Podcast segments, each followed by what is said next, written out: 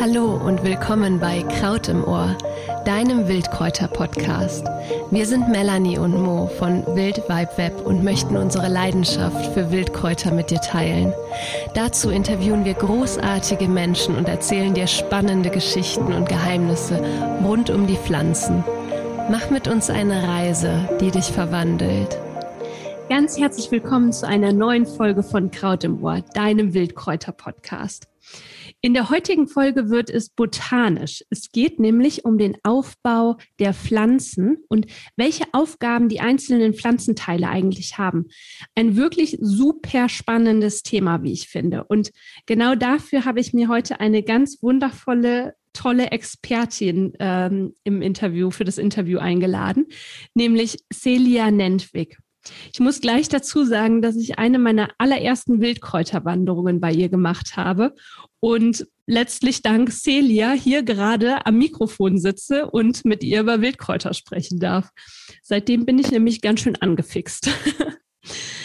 Celia beschäftigt sich jetzt hm, schon seit mehr als zwei Jahrzehnten mit Wildpflanzen und ist vor allem in der Kulinarik, aber auch in der Botanik zu Hause. Und sie hat ihr Wissen unter anderem bei, äh, also wirklich ganz großartigen Kräuterkoryphäen gelernt, wie beispielsweise von Dr. Brigitte Klemme, aber auch äh, von Jean-Marie Dumont. Das ist einer der Wildpflanzen-Spitzenköche in Deutschland. Ich begrüße dich ganz, ganz herzlich, liebe Celia. Tausend Dank, dass du heute mit dabei bist. Ich freue mich wirklich sehr auf das Interview mit dir. Ja, hallo Melanie. Schön hier zu sitzen und ähm, dir auch so ein bisschen gegenüber zu sitzen und ich fand das echt total schön, als du mich gefragt hast wegen dem Interview. Wir hatten ja so ein paar Themen uns ausgedacht. Und jetzt ist es die Botanik geworden. Ist natürlich ähm, auch wirklich ein Steckenpferd von mir. Und ich hoffe, dass ich deine Fragen auch wirklich schön und äh, verständlich beantworten kann. Aber ich denke, ich fange damit an, dass ich mich noch mal kurz selber vorstelle. Ja, sehr gerne. Also mein Name ist Celia Nettwig und ähm, ich bin erstmal staatlich zertifizierte Kräuterpädagogin, dann auch Buchautorin und Dozentin und habe eben auch selber Veranstaltungen. Aber viel spannender finde ich eigentlich, wie ich dazu gekommen bin. Irgendwann saß ich auf der Wiese und habe mir eben die Blümchen angeguckt. Und äh, 1999 habe ich meinen ersten Kurs äh, in Bad Münstereifel belegt, und zwar, wie du schon erwähnt hast, bei der Dr. Brigitte Klemme. Und äh, dieses Erlebnis war für mich ein Schlüsselerlebnis, wo ich sage, da habe ich mich mit dem Wildpflanzenvirus infiziert. Und ich habe das Glück, dass ich dennoch mit ihr, von ihr und mit ihr zehn Jahre lernen durfte, bis sie leider in 2010 gestorben ist. Mhm. Fand ich also sehr, sehr schade, aus meiner Sicht viel, viel zu früh.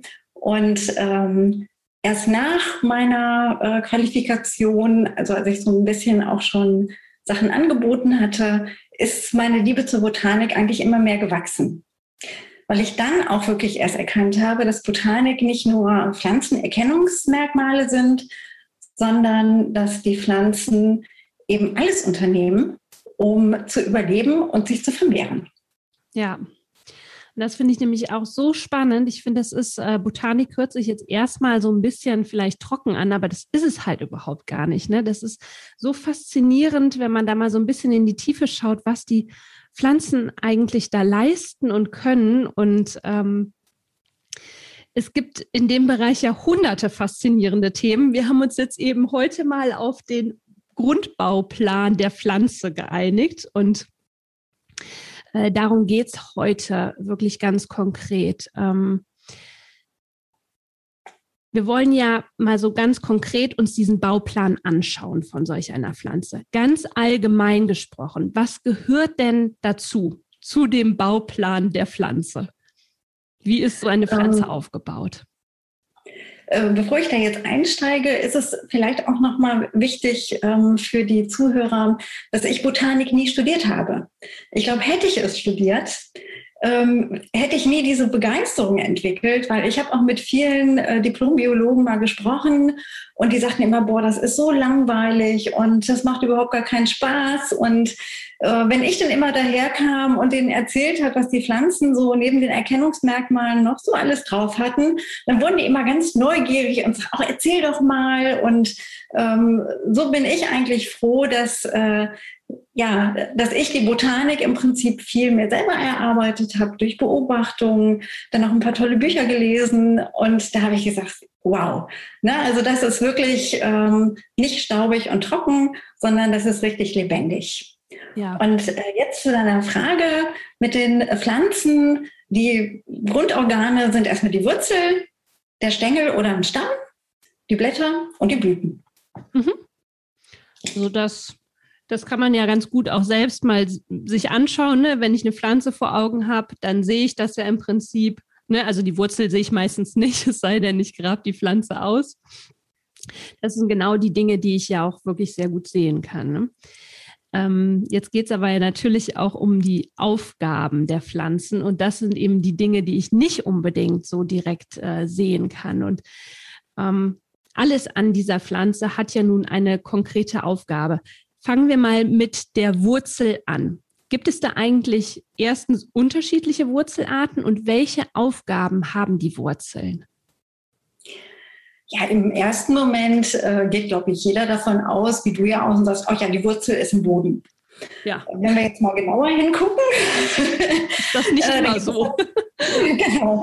Dann ähm, gibt es natürlich noch so ein paar Sonderfälle. Ich glaube, jeder hat schon mal gesehen, wie Efeu irgendwelche Fassaden oder Bäume hochklettert. Da sind wir dann bei den Haftwurzeln. Und Efeu nutzt diese Haftwurzeln eben wirklich nur, um irgendwie nach oben zu kommen, zum Licht. Weil Licht heißt auch immer für die Pflanzen äh, Leben.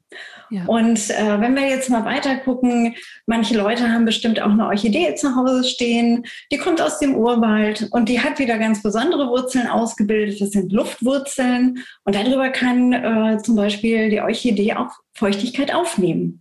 Weil Orchideen sitzen meistens wo, äh, irgendwo oben in den Bäumen, haben also jetzt keine Verbindung zum wirklichen Boden und müssen irgendwie gucken, dass sie anders an ihre Nährstoffe kommen. Mhm. Aber gehen wir jetzt nochmal wieder runter zu unseren normalen Wurzeln, wie ich das immer so schön sage, die eben im Boden verankert sind. Ähm, wenn jetzt zum Beispiel ein Samen keimt, dann ist es so, dass die, die Wurzel als erstes ähm, das Licht der Welt erblickt mhm. und hat das der Samen mit der Wurzel ähm, guckt natürlich, dass es möglichst schnell in den Boden einwächst, um eben an Wasser und Nährstoffe zu kommen. Also das heißt immer ganz schön, so dass ne, so Wurzel, zack im Boden. Die erste Aufgabe ist, sich zu verankern. Und ähm, dann geht es eigentlich für diese kleine Babypflanze erst nach oben und sobald die ersten zwei Laubblätter da sind, dann ist aus so einer Babypflanze quasi eine mini, autarke Mini-Pflanze geworden. Mhm. Äh, die nächste wichtige Aufgabe für die Wurzeln ist natürlich die äh, Aufnahme von Wasser und natürlich auch die Aufnahme von Nährstoffen. Ohne Nährstoffe kann eine Pflanze eben nicht leben. Ja. Und äh, wenn wir uns mal so eine Wurzel näher angucken, also sie mal wirklich aus dem Boden rausnehmen oder im Boden mal ein Stückchen frei machen, dann sehen wir das an den Wurzelspitzen, dass die meistens weiß sind und ganz flauschig aussehen. Und dieses Flauschige sind eben die Wurzelhaare.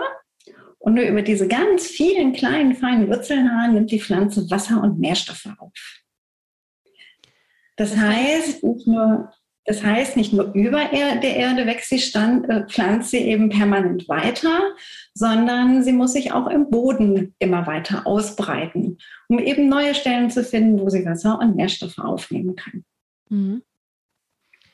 Gibt es da eigentlich, da habe ich gerade mal so eine Zwischenfrage, gibt es da eigentlich so ungefähr ähm, eine, äh, eine Pi mal Daumen-Regel, wie groß die Wurzel ist. Also wenn die Pflanze zehn Zentimeter groß ist, sage ich mal, wie groß ist dann bereits die Wurzel?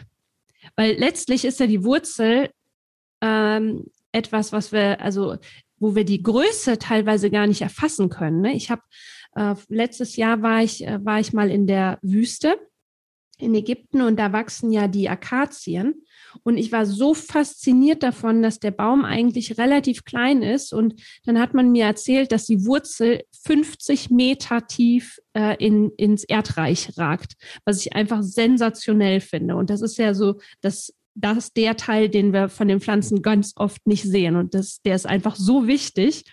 Und ähm, ja, gibt es da so eine Faustregel?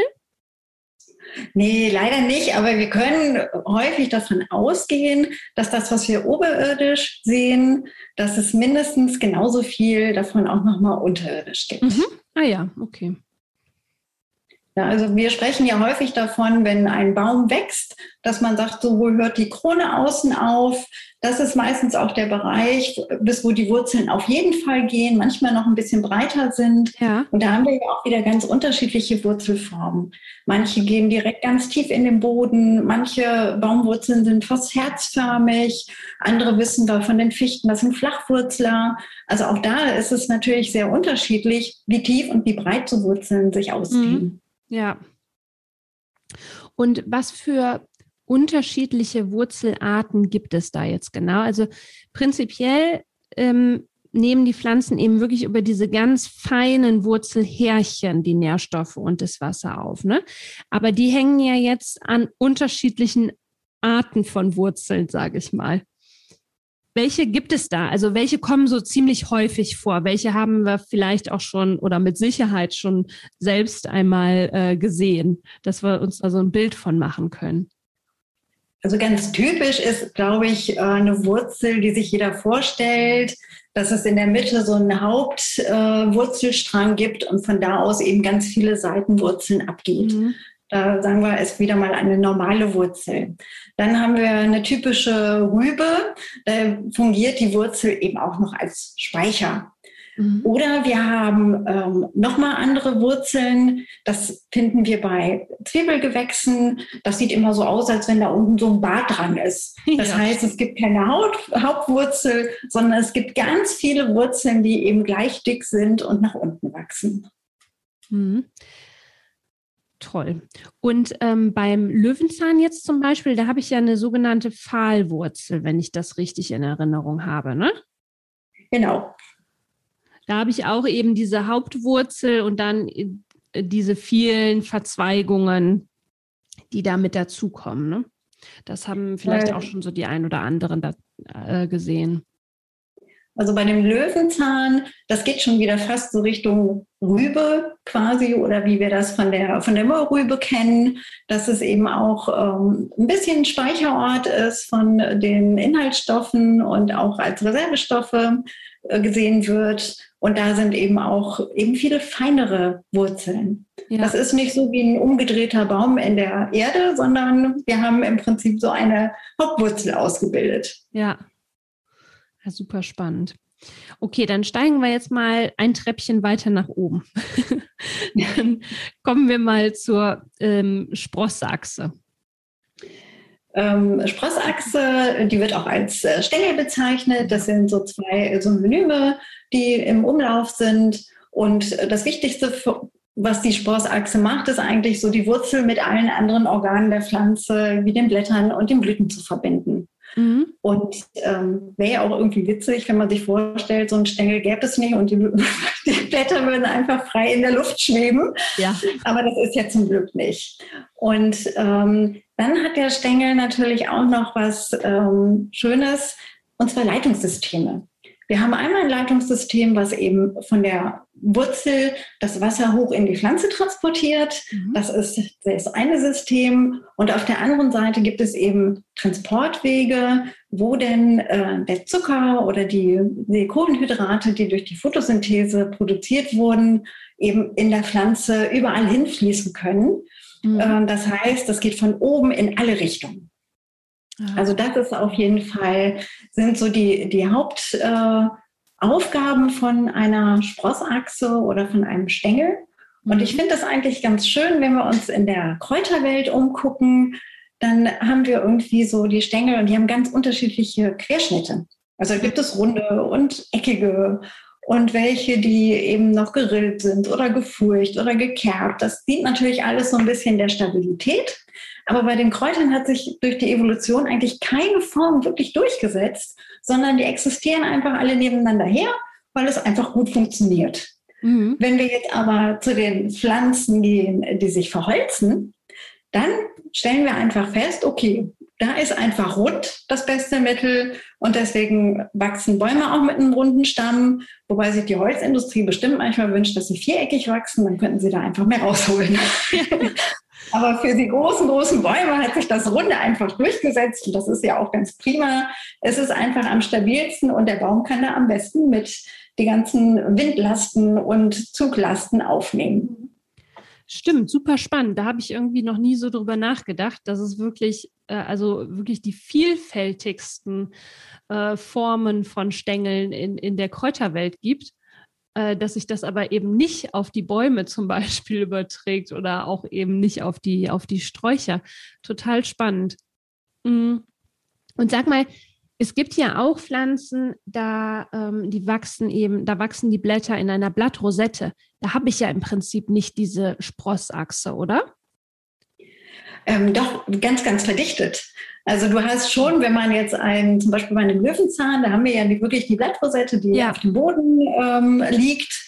Und wenn man da die Blätter aber abzupfen würde, dann würde man wirklich an diesem Mini-Stängel, der wirklich nur so ein paar Millimeter hoch ist, mhm. würde man schon sehen, dass die spiralig da angeordnet sind. Ja, ah, super, okay. Also äh, auch äh, Blattrosetten, also Blätter, die an einer Blattrosette wachsen, haben diese Sprossachse. Die ist nur eben viel, viel mini, mini, mini kleiner als bei einer Brennnessel mhm. beispielsweise.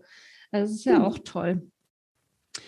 Und mh, mm, Jetzt kommen wir, finde ich, zu einem richtig spannenden Thema. Jetzt äh, steigen wir auf zu den Laubblättern.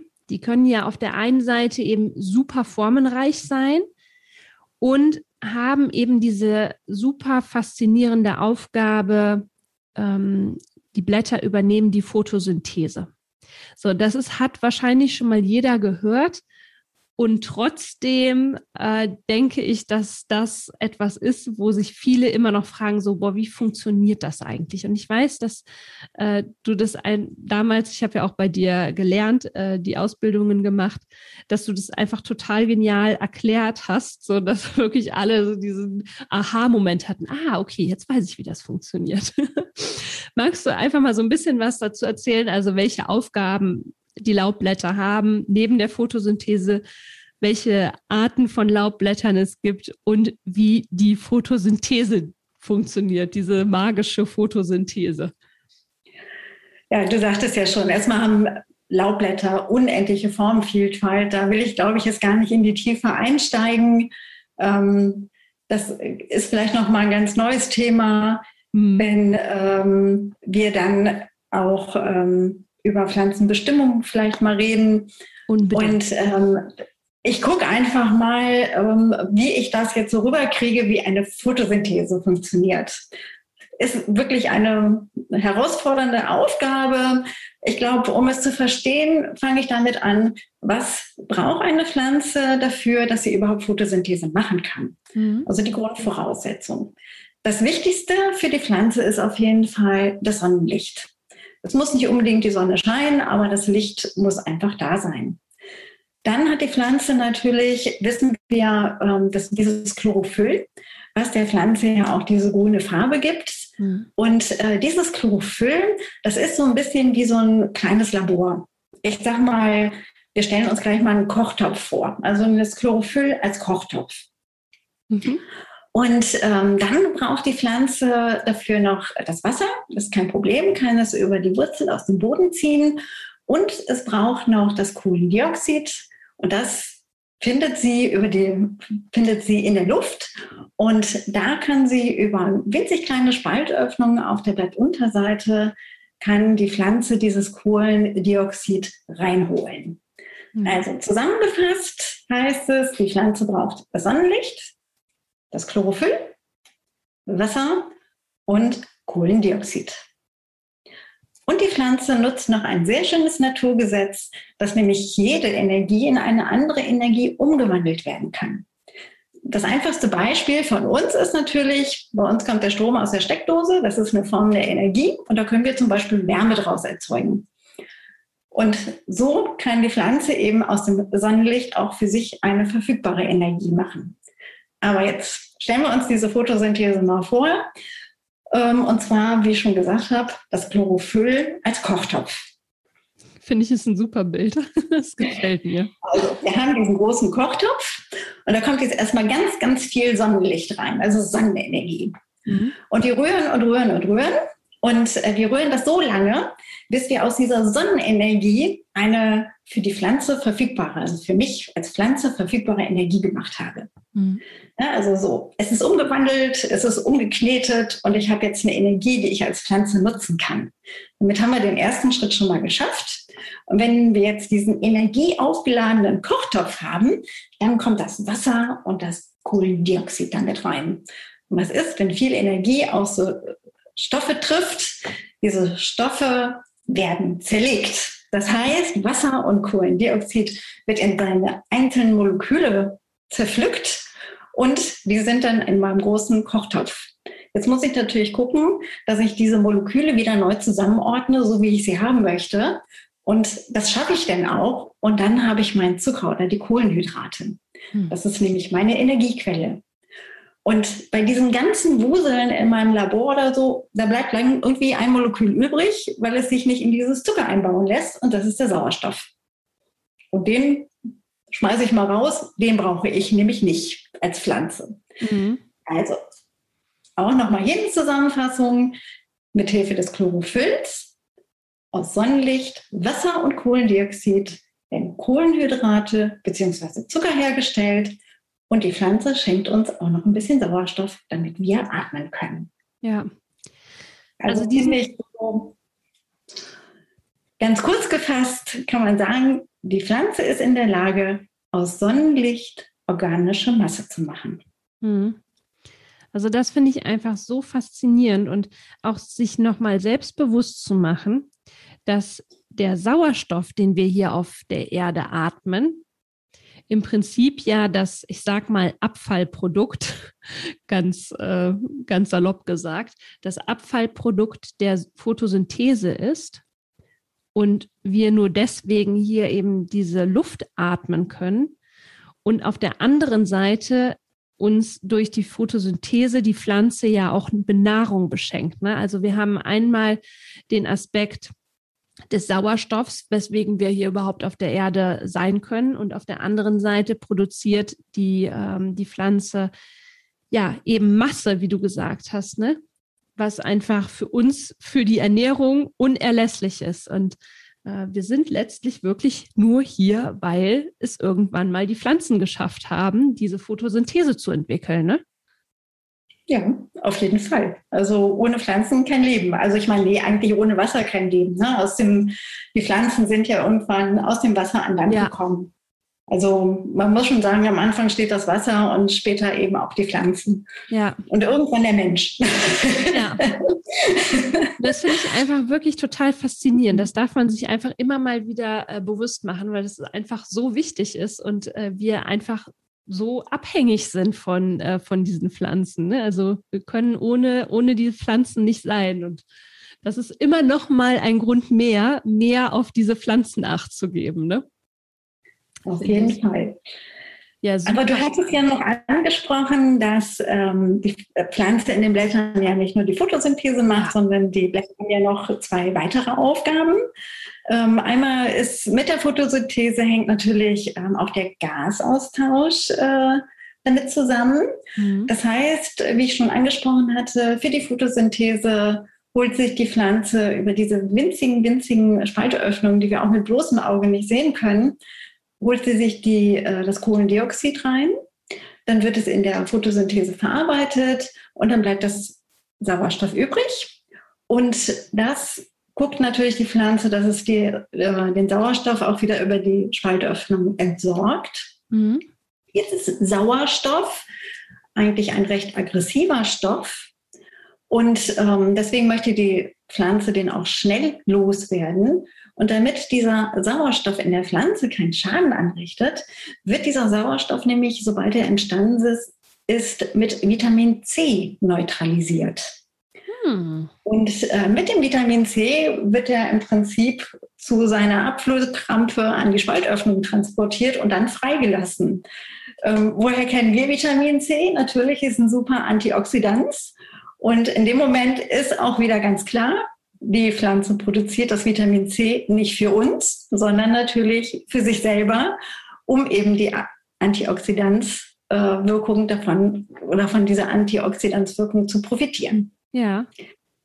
Neben, den, äh, neben dem Gasaustausch kann die Pflanze noch etwas. Und zwar, das mag man auf den ersten Blick gar nicht äh, sehen, sie schwitzt, also sie transpiriert. Ach. Das finde ich auch irgendwo eine ganz schöne, schöne Sache. Vielleicht äh, stellst du dir denn äh, da einfach mal vor, du bist eine Pflanze mhm. und äh, du bist schön in einem Boden verwurzelt. Du hast äh, ganz viel Wasser und Nährstoffe an deinen Wurzeln und äh, kannst eben wirklich aus dem Vollen schöpfen. Und man muss sagen, okay, die Nährstoffe sind jetzt natürlich im Wasser gelöst. Das heißt, du kannst nur Nährstoffe aufnehmen, wenn du auch Wasser aufnimmst. Mhm. Das heißt, diese Wassernährstofflösung äh, geht wieder in dein Leitungssystem, wird nach oben geführt, die Nährstoffe werden schon mal rechts und links ein bisschen abgezweigt und irgendwann bleibt oben Wasser übrig. Und du denkst dann, ja, wohin mit dem Wasser? Ne? Also zurück kann es nicht, fließt immer wieder was nach. Mhm. Und ähm, das heißt, okay, weiter nach oben schubsen, weiter nach oben schubsen. Und ähm, wir wissen, in den Blättern gibt es so kleine Öffnungen und das ist natürlich auch der Ausweg für das Wasser, wo es wieder abgegeben kann, abgegeben werden kann. Ja. So. Und ähm, das heißt, auch dieses Wasser wird über die Spaltöffnung, ähm, es verdunstet oder wenn mal so ein Lufthauch vorbeikommt, dann wird es natürlich so ein bisschen da auch rausgesogen. Und der Botaniker nennt das eben Transpirationssog. Auch wir profitieren wieder davon, dass die Pflanze Wasser verdunstet weil natürlich dadurch die Luft angefeuchtet ist, es für uns angenehmer ist, die Luft zu atmen. Oder wenn das mal so ein richtig heißer Sommertag ist, dass wir dann in einen Wald gehen und da ist es einfach deutlich kühler, weil eben auch die vielen, vielen Blätter von den Bäumen Wasser verdunstet und da eine sogenannte Verdunstungskälte entsteht. Mhm. Und das ist so herrlich. Man ist in einer heißen Stadt, geht in den Wald und denkt so, oh, wirklich Erholung pur. Ja, ja, damit kann man wirklich äh, richtige Mikroklimen schaffen. Ne? Und ich äh, habe auch äh, schon gehört, selbst in der Stadt, wo, ähm, wo ich jetzt keinen Wald habe, aber wo ich eine Straße habe, eine mit, mit einer Baumallee, selbst da habe ich, schaffe ich dann in einer Stadt schon so eine Art, ein gewisses Mikroklima. Das ist ähm, ist eine ganz, ganz wichtige Aufgabe dieser Pflanzen und gerade in unserer Zeit, ne, wo auch äh, Klimaerwärmung so ein wichtiges Thema ist, äh, ist das eben super spannend, was da die äh, was da die Pflanzen schaffen. Und ich meine, Bäume sind jetzt eben prädestiniert dafür, weil da einfach so viel, äh, so viele Blätter auch dranhängen. Ja. Die schaffen schneller schon mal ein Mikroklima als, als eine kleine Gänseblümchenwiese. Aber ja, ein super spannender Aspekt. Das heißt auch, ähm, was ich auch jetzt zum Beispiel im Garten bei mir beobachte, bei den Gemüsepflanzen, ähm, wenn es so richtig heiß ist, dann lassen die Blätter ja auch ihr äh, Laub hängen. Und wenn es dann wieder kühler wird, dann, ähm, dann, dann, dann sehen die Blätter wieder frisch aus. Und wenn die ihre Blätter so hängen lassen, dann heißt das ja nicht, okay, nicht unbedingt, okay, die haben jetzt zu wenig Wasser, sondern das ist ja auch so ein Verdunstungsschutz, den die dann in, umgekehrt wiederum haben, richtig? Genau das. Mein Gott, hast du super aufgepasst. ja, genau.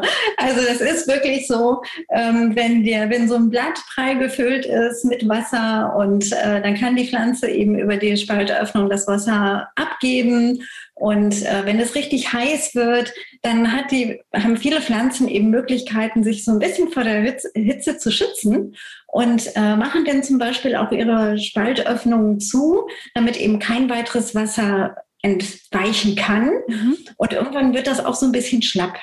Manche Pflanzen äh, denken sich einfach aus, ich packe mir einen silbernen Pelz auf die Blätter, damit das Sonnenlicht reflektiert und ich da nicht gebraten werde. Andere färben sich mal ganz schnell rot, um keinen Sonnenbrand zu bekommen. Mhm. Also die legen dann mal einen Sonnenschutz auf. Die nächsten ringeln ihre Blätter ganz klein ein, damit die Verdunstungsfläche eben viel kleiner wird. Also da gibt es so viele Möglichkeiten für die Pflanzen, sich so gegen starkes Sonnenlicht zu wehren. Mhm. Äh, das schönste Beispiel ist eigentlich das Edelweiß oben in den Bergen. Das ist ja die Blüten und die ganze Pflanze, die ist ja so fein behaart. Da geht es einfach darum, sich vor dieser starken UV-Strahlung auch zu schützen. Ah. Ja, toll super spannend. Könnte da jetzt irgendwie noch weiter reingehen, aber wir gehen weiter. Wir gehen zur Krönung. wir gehen zu den Blüten weiter. Ähm, die es ja einfach in den wunderschönsten Farben und Formen gibt. Ähm, warum sind die eigentlich so unterschiedlich und welche Aufgabe haben die Blüten? Ja, die Blüten haben natürlich die äh, größte Aufgabe ist, Samen oder Früchte zu bilden, damit die Pflanze sich fortpflanzt. Mhm. Im wahrsten Sinne des Wortes. Ne, so. Ja. Und ähm, um überhaupt, dass ein Samen entstehen kann, muss die Blüte natürlich bestäubt werden. Und in der Laufe der Evolution hat die Natur sich auch da wieder ganz, ganz viel ausgedacht, was vielleicht am besten oder weniger gut äh, funktioniert. Da gibt es die Windbestäuber, die Selbstbestäuber, äh, die sich von Insekten bestäuben lassen oder die auch mal einen Vogel oder ein Säugetier zur Hilfe nehmen, damit sie bestäubt werden. Und wenn wir einfach diese ganzen Aspekte schon sehen, dann kann es natürlich nicht mit einer Blütenform äh, funktionieren. Und ähm, auch in der Zeit der Evolution haben sich die Pflanzen an bestimmte Bestäuber angepasst oder auch mal umgekehrt, also bestimmte Bestäuber an eine Pflanze. Bei den Windbestäubern zum Beispiel, wenn wir uns Pflanzen angucken, äh, wie Gräser oder auch die Birke, da sehen wir die Blüten eigentlich gar nicht, weil sie müssen ja auch niemanden anlocken. Also die sind immer sehr klein und unscheinbar.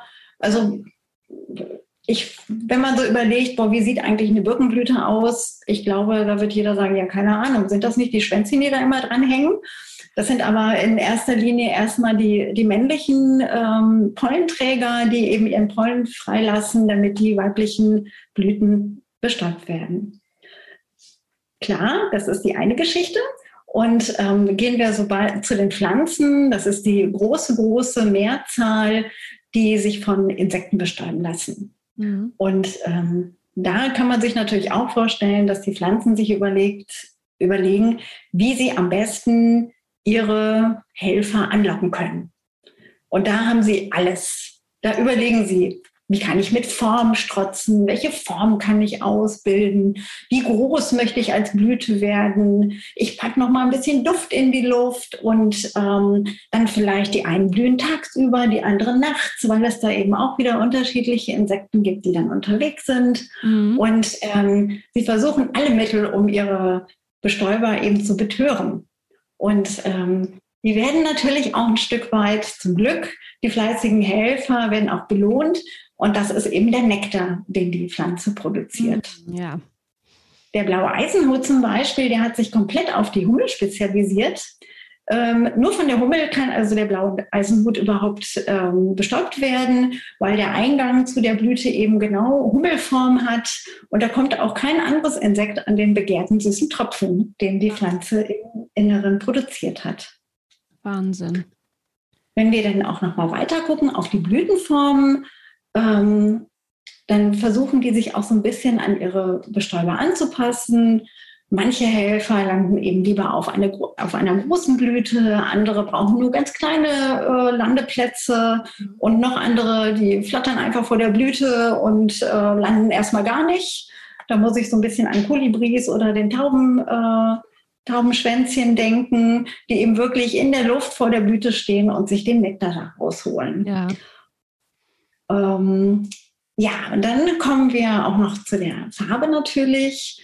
Ähm, die Insekten sehen auch wieder anders als wir Menschen. Die sehen nicht unbedingt die Farbe, sondern häufig ist es, dass sie Muster sehen, oder eben auch leichte Verfärbungen oder auch manche äh, Blüten signalisieren den kleinen äh, Insekten, wo es was Leckeres gibt. Also fast wie Landebahnen, wenn man sich so Blütenfärbung und äh, Marke mal angucken. Mhm. Vielleicht ist euch auch schon mal aufgefallen, dass zum Beispiel das Lungenkraut rote und blaue Blüten hat. Ja. Ähm, ne, das ist so, da steht man immer vor und denkt so, warum verfärben sich die Blüten? Mhm. Und ähm, das ist so ein bisschen ein Hilfsmittel eigentlich auch wieder für die Insekten. Die roten sind noch nicht bestäubt. Und da gibt es auch noch Nektar für die Tiere. Und danach färbt sich die Blüte eben blau. Und ja. äh, damit ist, wird das für die Insekten eben uninteressant oder äh, unattraktiv. Und dann wird die Blüte auch nicht mehr angeflogen finde ich irgendwie von den Pflanzen eine total nette Geste, muss man ja schon sagen, weil so erspart sie natürlich den kleinen Insekten Flugzeit und Arbeit. Ja, absolut. Ja, also es gibt noch viele, viele andere tolle Zusammenhänge, ähm, was so die, die Blüten betrifft. Aber das ja. ist so mal zusammengefasst, was so die, die Blüten alles können. Wahnsinn.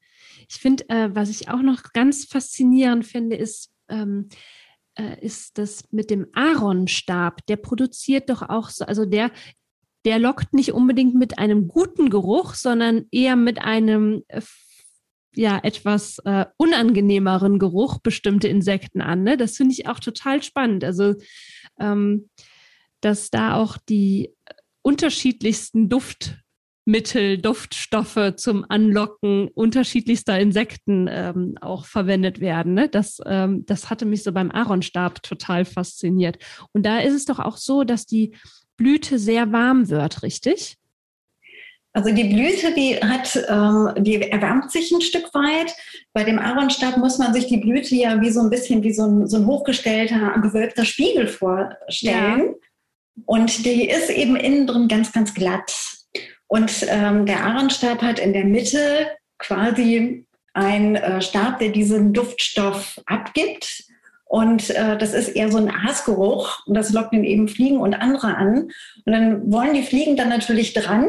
Und wenn die sich aber an den Blütenblatt hinsetzen wollen, ist das so glatt, dass sie nach unten wegrutschen.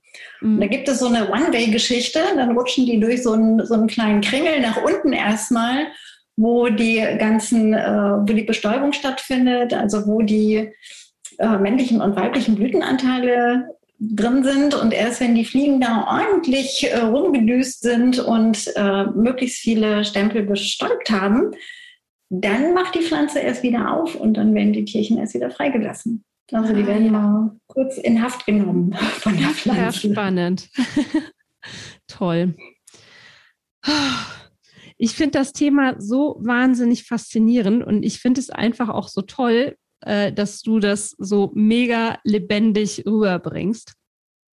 Das macht einfach wahnsinnig Lust auf mehr. Und äh, ich weiß jetzt schon, Celia, dass das nicht das letzte Interview hier für den Podcast war. Super ähm, gerne wir sind jetzt im Prinzip schon am Ende der Folge angelangt, obwohl es da natürlich immer noch mal mehr zu erzählen gibt. Das ist überhaupt gar keine Frage. Gibt es denn noch irgendetwas, was du den Zuhörerinnen, Zuhörern gerne mitteilen möchtest? Irgendetwas, was ich jetzt vergessen habe zu fragen? Oder etwas, was dir einfach noch so auf der Seele brennt? Also was für mich ähm, ganz wichtig ist, ich merke immer, wenn ich darüber spreche, ich könnte noch stundenlang weitersprechen.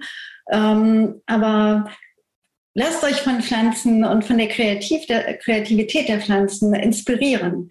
Mhm. Sie haben einfach so viele tolle und interessante Strategien zu wachsen, zu überleben, ähm, sich so, zu auszubreiten, äh, einfach da zu sein. Und wir können, wenn wir sie beobachten, auch so viel lernen. Ja. Das andere ist, was mir immer mehr aufstößt, ist eigentlich der Umgang, wie mit Pflanzen umgegangen wird. Ich wünsche mir mehr Achtsamkeit und Ressourcenschonung der Pflanzen auf der Welt. Mhm. Denn wie du ganz zu Anfang gesagt hattest, die Pflanzen können wunderbar ohne uns. Aber ähm, wir überleben nicht, wenn es keine Pflanzen mehr gibt. Ja. Also das ist wirklich so ein Punkt, den da muss, da kann ich, das kann ich nicht oft genug sagen. Es muss einem bewusst sein, dass wir von den Pflanzen abhängig sind. Ja, Absolut. Und genau deswegen sind die so wertvoll für uns. Ne? Oft sehen wir ja das, was in Hülle und Fülle äh, vor uns liegt, ja nicht als wertvoll genug äh, an, weil es es einfach in, in Mengen gibt. Aber es ist eben ganz das komplette Gegenteil. Nur weil es diese Pflanzen wirklich in großen, in großer Anzahl, in großer Menge gibt, heißt das noch lange nicht, bedeutet es noch lange nicht, dass irgendwie, dass, dass wir damit verschwenderisch umgehen sollten, sondern einfach, ja, diesen achtsamen Umgang damit lernen und uns einfach immer wieder bewusst machen, dass wir davon abhängig sind, dass das unsere Lebensgrundlage letztlich ist. Ne? Und äh, das finde ich total schön, dass du das äh, darauf nochmal eingegangen bist. Danke dir. Ja. Und ähm, ja, ich habe ja zwischendurch schon gesagt, ich habe äh, alle meine drei Ausbildungen, die ich an der Futaro äh, Heilpflanzenschule gemacht habe, da warst du auch äh, eine meiner Dozentinnen. Also ich habe bei dir äh, lernen dürfen. Du bietest Wildkräuterwanderungen an äh, und vielleicht magst du einfach mal äh, erzählen, wo dich die Zuhörer finden können was du anbietest. Ähm, ich bin mir sicher, dass es da eine ganze Menge Menschen gibt, die irgendwie echt richtig Bock hätten, auch mal bei dir eine Wanderung mitzumachen oder eben eine Ausbildung. Erzähl doch mal, wo wir dich finden können. Ja, also ich wohne in Düsseldorf, aber ganz im Süden, direkt an der Odenbacher Kempe, ein wunderschönes Naturschutzgebiet. Ähm, da biete ich natürlich auch Kräuterwanderungen an dann gibt es noch einen zweiten Standort äh, von mir und zwar eine, also eine relativ kleine Holzhütte im Solingen. Und äh, das ist so ideal, um mal kleine Kochevents oder Pflanzenseminare mit kleinen Gruppen zu machen. Du sagtest ja schon, liebe Melanie, ähm, ihr findet mich auch an der Fitaro Heilpflanzenschule in Dortmund wo eben ganz unterschiedliche Kurse von mir mitbetreut und unterrichtet werden. Und da mache ich auch ganz viel Botanik in alle Richtungen. Dann gibt es auch wieder ein Baumseminar im Herbst und so weiter. Ja. Wer denn eher aus dem Münsterland kommt, äh, der findet mich auch an der Landesvolkshochschule in Freckenhorst. Da gibt es mittlerweile auch ähm, mehrere Seminare, wo ich aktiv bin natürlich ein Basiskurs Botanik, wo man, man wirklich lernt, wie man Pflanzen bestimmt und was man so mit denen auch an, anfangen kann. Oder das Seminar über Oxymehl und auch äh, kulinarische Geschenke. Da kommt natürlich wieder das Kulinarische von mir so ein bisschen rein. Und ähm, natürlich die außergewöhnlichen Tagesevents bei Jean-Marie Domaine in Sinzig, wo ich dann für ihn seine Gäste durch die Natur führe und ich freue mich immer hinterher, dass ich dann auch bei dem Wildpflanzendinner mit dabei sein darf. Oh, und ja. ähm, kulinarisch findet ihr mich natürlich auch noch in meinen Büchern. Mhm. Das könnt ihr bestimmt bei Melanie als Top-Info unten drunter nochmal weiterlesen. Auf jeden Fall. Und ansonsten habe ich noch die Homepage www.kräutersinn.de. Ja, also das ich euch wirklich nur viel Spaß beim Entdecken, Forschen und Arbeiten mit den wilden, wilden Pflanzen wünschen. Und wenn ihr in der Natur seid, vergesst nicht, sie auch zu genießen. Ja. Und ja, ganz, ganz lieben Dank, Melanie, für diese tolle, tolle Zeit jetzt hier bei dem Interview. Ja, mehr als gerne. Ich danke dir echt von Herzen, dass du mit dabei warst, dass du uns mit in diese Botanikwelt genommen hast. Und ich wette mit dir nach diesem Interview, äh, empfindet niemand mehr die Botanik als trocken und langweilig, sondern einfach echt ein super spannend, ein super faszinierendes Feld. Und alle Informationen oder beziehungsweise all das, was die Celia jetzt gerade aufgezählt hat, das verlinken wir natürlich in den Show Notes. Also du findest ähm, Celia natürlich auf der einen Seite bei uns im, auf der Webseite. Da haben wir wieder, da legen wir wieder einen kleinen Steckbrief an mit allen Verlinkungen. Die Bücher von Celia, die ich wirklich auch sehr empfehlen kann, ähm, die verlinken wir natürlich auch. Und ähm, ja, und ich, ich persönlich kann wirklich nur jedem empfehlen, einfach mal irgendwas, irgendeine Veranstaltung bei ihr zu buchen. Die sind einfach immer ganz, ganz fantastisch. Ganz herzlichen Dank, liebe Celia. Und ich freue mich auf das nächste Interview mit dir. Das ist hiermit schon mal fest.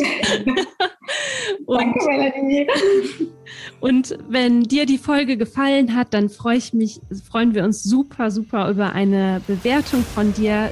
Hinterlass uns total gerne einen Kommentar oder schreib uns, wenn du noch irgendetwas wissen möchtest. Äh, wir freuen uns immer sehr, von dir zu hören. Ganz herzlichen Dank, dass du zugehört hast und bis zum nächsten Mal.